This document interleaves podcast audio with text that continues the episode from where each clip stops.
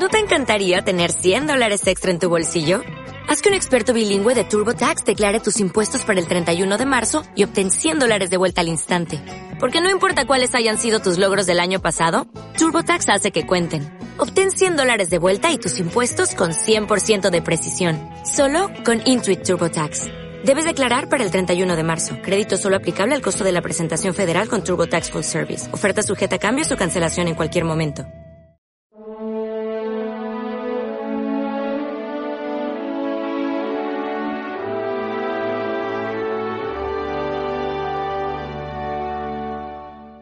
La lámpara se trae para ponerla en el candelero.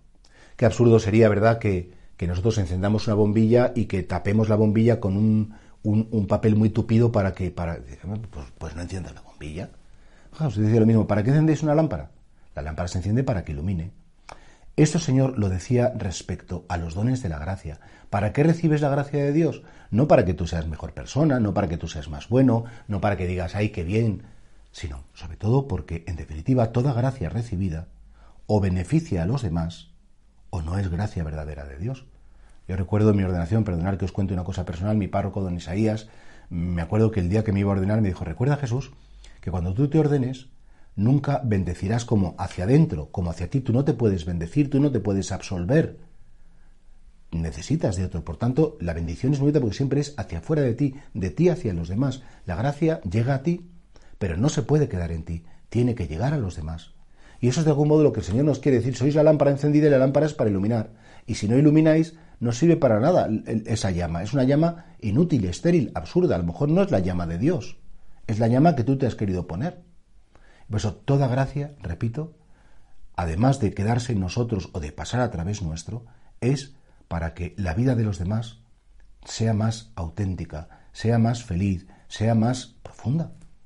Por eso piensa cuáles son las cualidades, los talentos, las gracias que ha dado Dios a tu, a tu vida.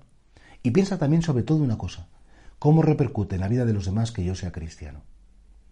Si no lo fuera, ¿cambiaría algo mi trato con los demás? Si no creyeran en Jesucristo, y dirás, oye, pues efectivamente, pues sí repercute porque he perdonado a mis enemigos, si repercute porque rezo por las personas que me importan y a las que quiero, si repercute porque además tengo una visión sobrenatural y sé ofrecer las cosas de cara a la eternidad, si repercute porque tengo unos valores en los cuales sé poner en segundo lugar lo poco importante y en primer lugar lo muy importante. Claro que repercute la gracia de Dios, pero siempre además en relación con, con los demás.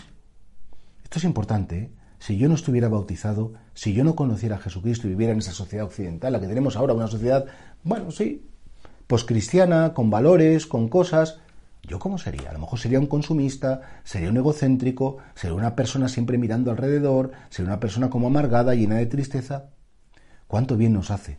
¿Cuánto bien nos hace que esa llama de Dios se encienda en nosotros para que luego ilumine a los demás? Porque si nos hace bien a nosotros, hará bien a los demás.